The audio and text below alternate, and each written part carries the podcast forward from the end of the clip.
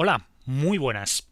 Os voy a contar una anécdota que me ha enviado eh, Carlos Mata a el podcast del. Una anécdota en texto, porque en un intercambio de mails que tuve con él me contó algo bastante curioso, y es que él es natural de Algeciras, y junto a la bahía de Algeciras eh, se ha dado cierto intercambio cultural muy curioso que sin ninguna duda se ha sido provocado a causa de bastantes años de roce con otra cultura diferente. Me explico. Él me cuenta, Carlos, que cuando él era pequeño y jugaba a las canicas, se denominaba el juego de las canicas como Meblis. Se le llamaba así, Meblis. Cuando pasaron los años, Carlos se dio cuenta que Meblis en realidad era una adaptación de la palabra marbles en inglés. Y es que enfrente de Algeciras tenemos a Gibraltar. Y la palabra marbles parece que pasó directamente a Algeciras y fue adaptada al castellano como Meblis. Eh, parece que pasó exactamente lo mismo además con la palabra chicle, chewing gum, que acabó llamándose como chinguas ahí en, en Algeciras. Bastante curiosa esta anécdota, donde podemos comprobar cómo es inevitable muchas veces hacer una mezcla cultural, que la cultura se mezcla sin que nosotros podamos evitarlo, y que la cultura es como un río que se extiende allá donde nosotros lo llevemos. Sed todos bienvenidos al capítulo L Palito Palito del podcast del Búho.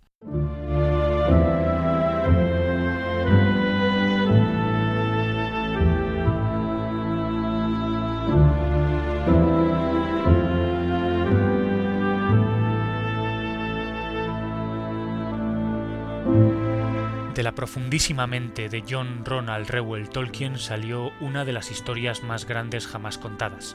En pleno siglo XX vivimos el surgimiento de una historia prodigiosa, de un mundo nuevo, que salió de la mente de Tolkien basándose en su profundo conocimiento del lenguaje y de las leyendas anglosajonas y nórdicas. Vamos a conocer la vida de Tolkien, así como las interpretaciones que se han hecho de su obra, que no deja de ser la obra de toda una vida, dando forma a una historia que una cultura entera podría haber hecho suya.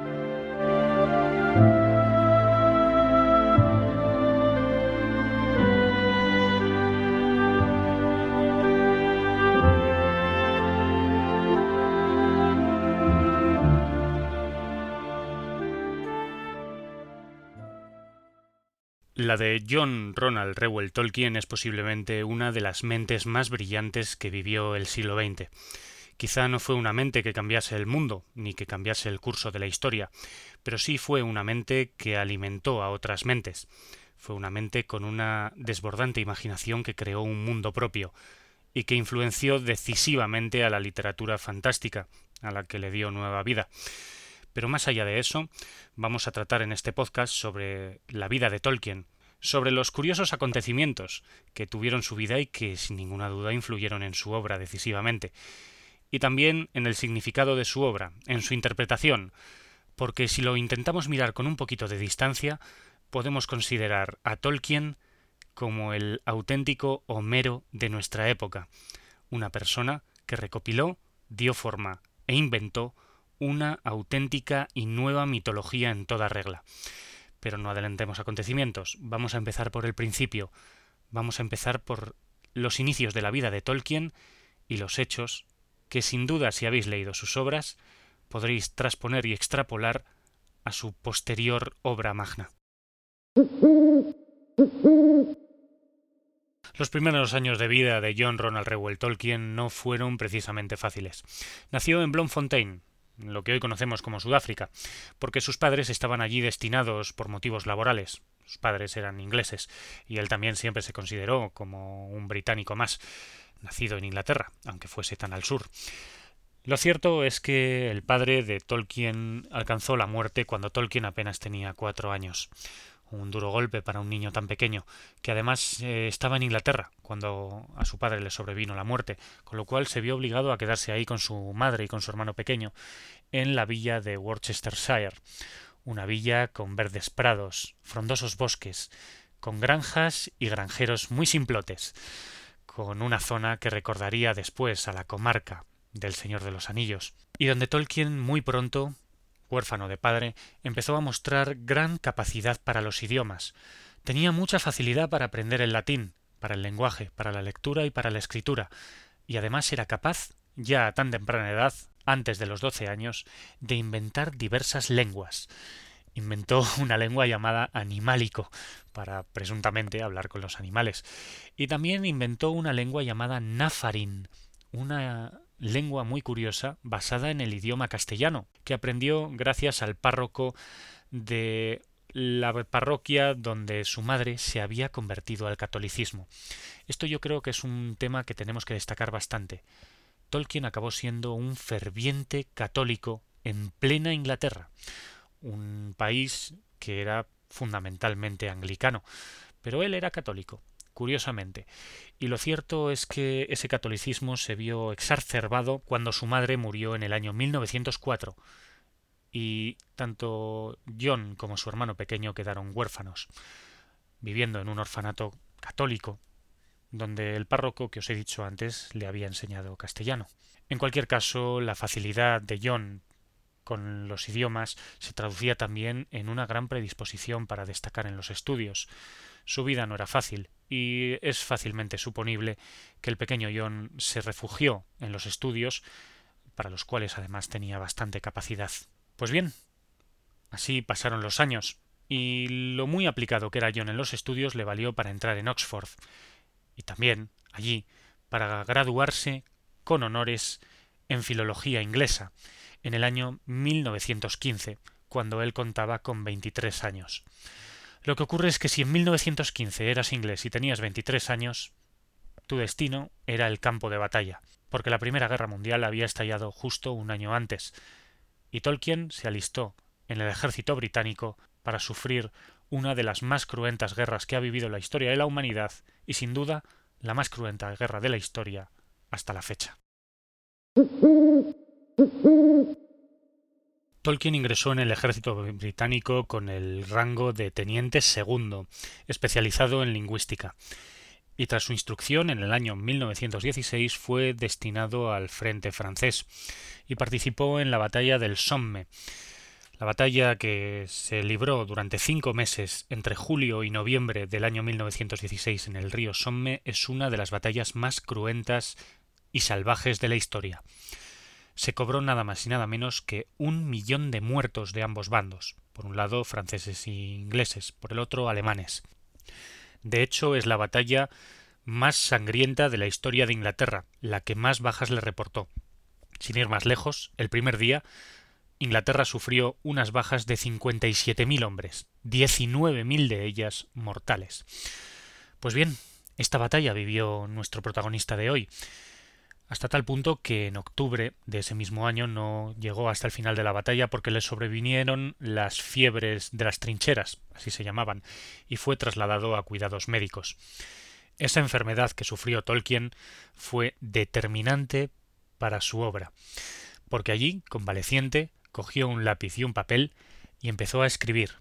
Escribió lo que se dio en llamar el libro de los cuentos perdidos, es decir, el germen de lo que décadas después daría en llamarse el Silmarillion.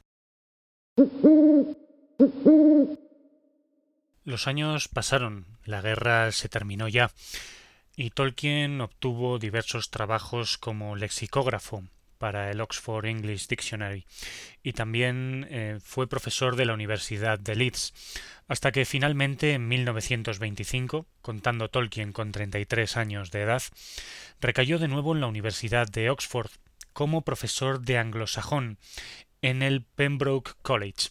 La estancia de Tolkien en el Pembroke College fue determinante para la madurez y desarrollo de su obra literaria así como de su obra académica, porque fue en esta época donde Tolkien se convirtió en uno de los mayores expertos del mundo en lingüística medieval y anglosajona. Y no estoy exagerando, ya que se convirtió en una auténtica eminencia de la obra Beowulf. Beowulf es eh, una de las primeras, si no la primera, obra literaria inglesa escrita en inglés antiguo. De hecho, el tercer capítulo del podcast del búho trata sobre ella, sobre Beowulf. De todas formas, como ya os decía, volviendo al tema de su obra literaria, en esta época en el Pembroke College, Tolkien maduró su obra tal y como la conocemos hoy. Mientras corregía exámenes, Tolkien un buen día decidió empezar a escribir una obra para entretenerse y para leérsela a sus hijos antes de ir a la cama. Fue una obra titulada El Hobbit.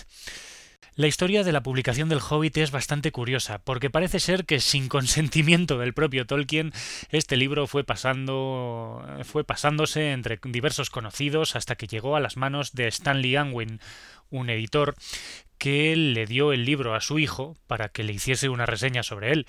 Y el crío se leyó el libro y le hizo una reseña bastante favorable a su padre sobre el libro, así que el señor Stanley Unwin decidió publicarlo como un libro infantil. Así que finalmente el Hobbit se publicó y se comercializó en 1937. Atención, si habéis leído El Hobbit, pensad en esto. Es una obra de 1937. Hay que tener en cuenta que el libro no solamente atrajo a los lectores infantiles, sino que también a los adultos. Así que el señor Unwin le pidió a Tolkien que escribiese una secuela. Cuando Tolkien se puso a escribir dicha secuela, estábamos en torno al año 1940.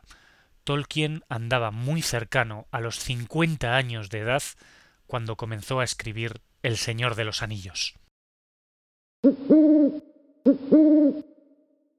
La publicación del Señor de los Anillos vio la luz en el año 1954, casi 15 años después de que Tolkien recibiese el encargo de continuar el Hobbit. En estos 15 años, Tolkien realizó una enorme labor de escritura y de invención. Desarrolló las lenguas de la Tierra Media, desarrolló a personajes complejos, que aunque a veces se les ha tildado de simples, en realidad tienen una enorme historia detrás. Desarrolló asimismo el contexto histórico en el que se desarrolla la historia de la Guerra del Anillo, que en realidad es solamente la punta del iceberg de todo el enorme cuerpo de leyendas que florecen en la Tierra Media. Por su enorme extensión, El Señor de los Anillos fue partido en tres partes. Tolkien nunca jamás en su vida estuvo de acuerdo con hacer algo así, pero la economía mandaba, y en esta época económica de posguerra el papel escaseaba, así que los editores decidieron partirla en tres volúmenes, los tres que conocemos hoy. La Comunidad del Anillo, que vio la luz en los primeros meses del año 1954, Las dos torres, que vieron la luz a finales de 1954, y El Retorno del Rey, que vio la luz a finales del año 1955.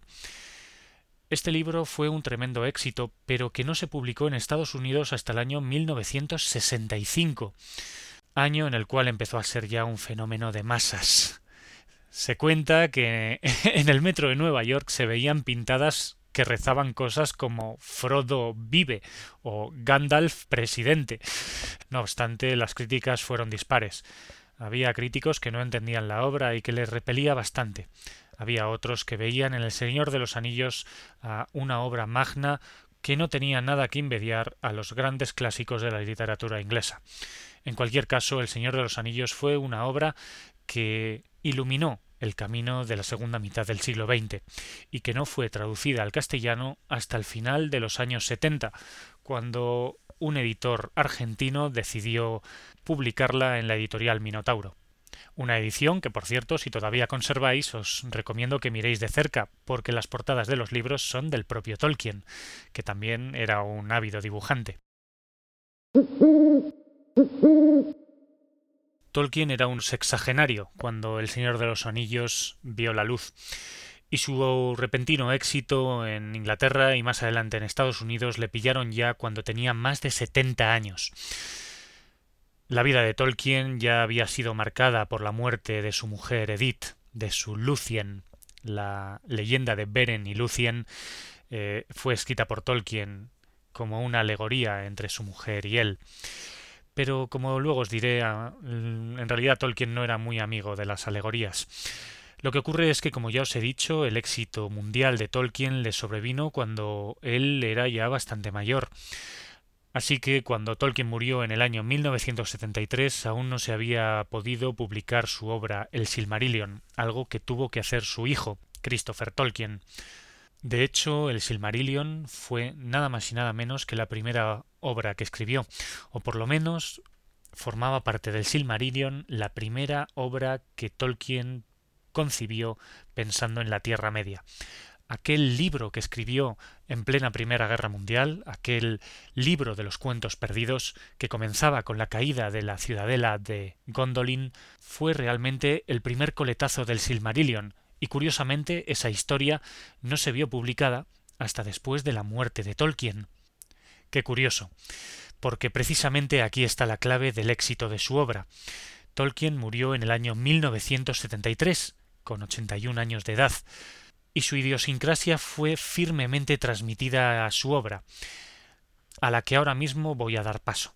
Voy a intentar daros una interpretación de la obra de Tolkien y también voy a intentar eh, explicaros en qué contexto se publicaron las novelas del Señor de los Anillos y qué interpretaciones les intentó dar la gente, porque al fin y al cabo la Tierra Media era algo ficticio, pero la gente no paraba de buscar analogías en el mundo que les había tocado vivir. Antes de dar una interpretación a la obra de Tolkien, tendríamos que acercarnos a lo que realmente pensaba Tolkien. John Ronald Reuel Tolkien era una persona de firme convicción anglosajona. Rechazaba bastante todo lo que no oliese a inglés, a lo que él consideraba propiamente inglés. Para él lo inglés era lo anglosajón. Y claro, eso es algo bastante curioso, dado que lo anglosajón dentro de Inglaterra empezó a mezclarse con diferentes culturas a partir del año 1000 después de Cristo. Por lo tanto, podríamos decir que John Tolkien era una persona que pensaba bastante en las raíces más profundas del pueblo británico. Así es tanto que le fastidiaba muy mucho a Tolkien el hecho de que Inglaterra no tuviese su propia mitología, al igual que la tenía Escandinavia, o al igual que la tenía Grecia y el mundo clásico, que tenían una mitología muy marcada. John Tolkien tenía envidieta a todos estos pueblos y naciones que podían presumir de tener su propia mitología. Así que desde muy joven Tolkien se había propuesto aunar y reunir las eh, todas esas eh, leyendas eh, propiamente inglesas. Muchos piensan que las leyendas artúricas del rey Arturo son propiamente inglesas, y Tolkien rechazaba también a las leyendas del rey Arturo, porque parece ser que los ciclos artúricos tienen un origen normando, un origen francés. En otra ocasión os narré la batalla de Hastings, una batalla en la que los franceses de Normandía invadían Inglaterra y se hacían con el, con el trono inglés. Pues bien, Tolkien rechazaba eso, no lo consideraba propiamente inglés, no consideraba que todas estas influencias normandas fuesen buenas para la mitología inglesa, así que se puso manos a la obra y desde un primer momento en la cabeza de Tolkien anidaba la idea de que tenía que crear un cuerpo mitológico para Gran Bretaña, para Inglaterra, a la que sentía muy adentro. Así pues, cogió partes de los idiomas de Finlandia y de los idiomas de Escandinavia para darle un cuerpo nuevo a diferentes idiomas, idiomas como el Sindarin, que hablarían los elfos Sindar de los bosques en sus historias, o idiomas como el Quenya, que son eh, idiomas que hablaban los elfos, son los elfos Noldor, que eran los altos elfos de las historias del Silmarillion. También creó nuevas lenguas para los enanos, o nuevas lenguas para los hombres de la Tierra Media. Asimismo, también creó su propia escritura. Por lo tanto, Tolkien creó algo que ningún otro autor de la historia ha conseguido aunar. Creó un cuerpo mitológico propio de pueblos enteros. Si leéis el Silmarillion, y no os aburre, porque la verdad es que es bastante pesado, os daréis cuenta que de la cabeza de Tolkien surgieron leyendas propias de culturas enteras. Hasta eso era importante en la cabeza de Tolkien, crear un cuerpo mitológico que pudiese servir para su queridísima Inglaterra.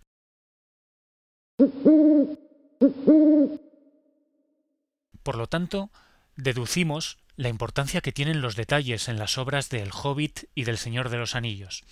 En El Hobbit y en El Señor de los Anillos se nos hablan de cosas por encima que no entendemos.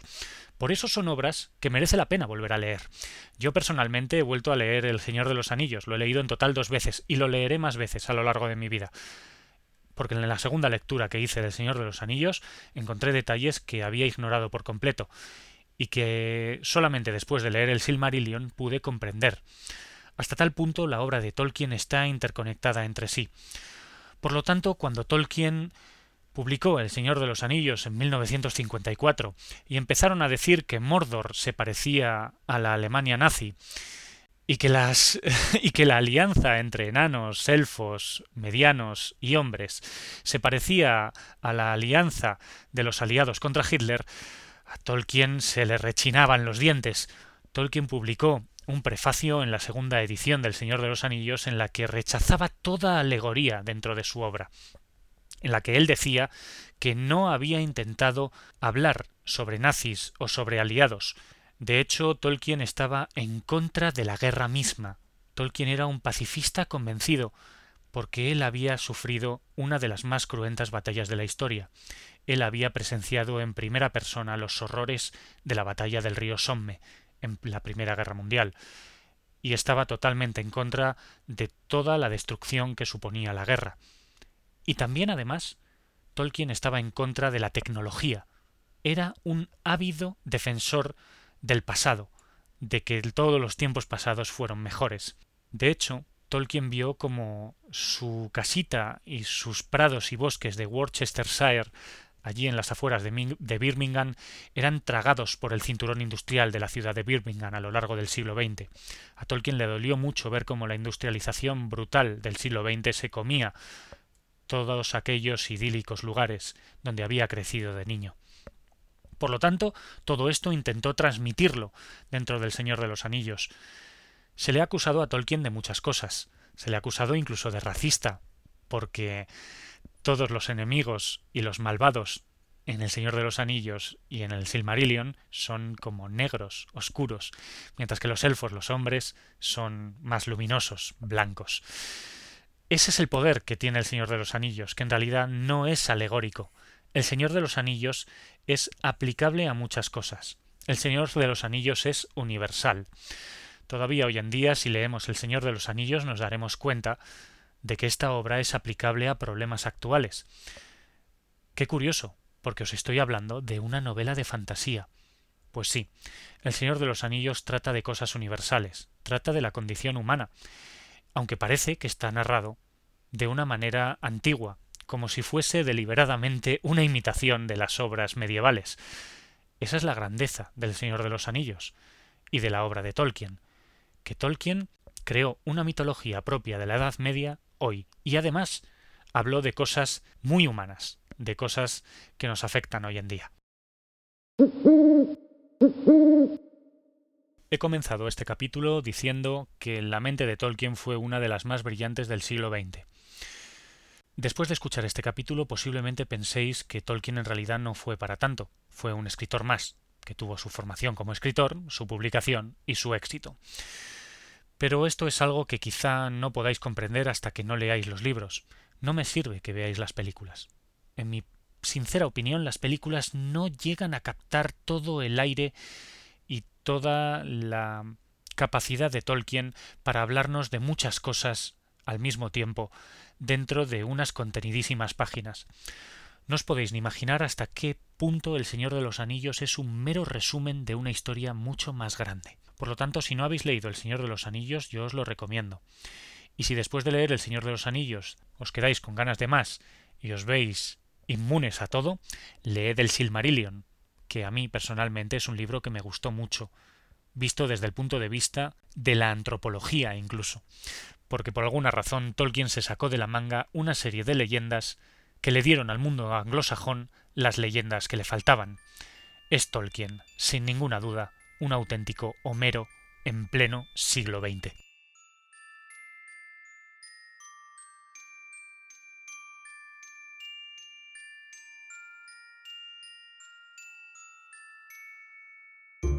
Espero que hayáis disfrutado este podcast. Cualquier comentario que, que queráis hacerme o que os apetezca lo podéis hacer a la cuenta de correo el o también a los comentarios de esta entrada en el. También podéis hablarme a mí personalmente en Twitter, guion bajo, Jorge, guion bajo, o bien seguir eh, a la cuenta del podcast del búho si no os interesa mi vida, cosa lógica, arroba podcast del búho.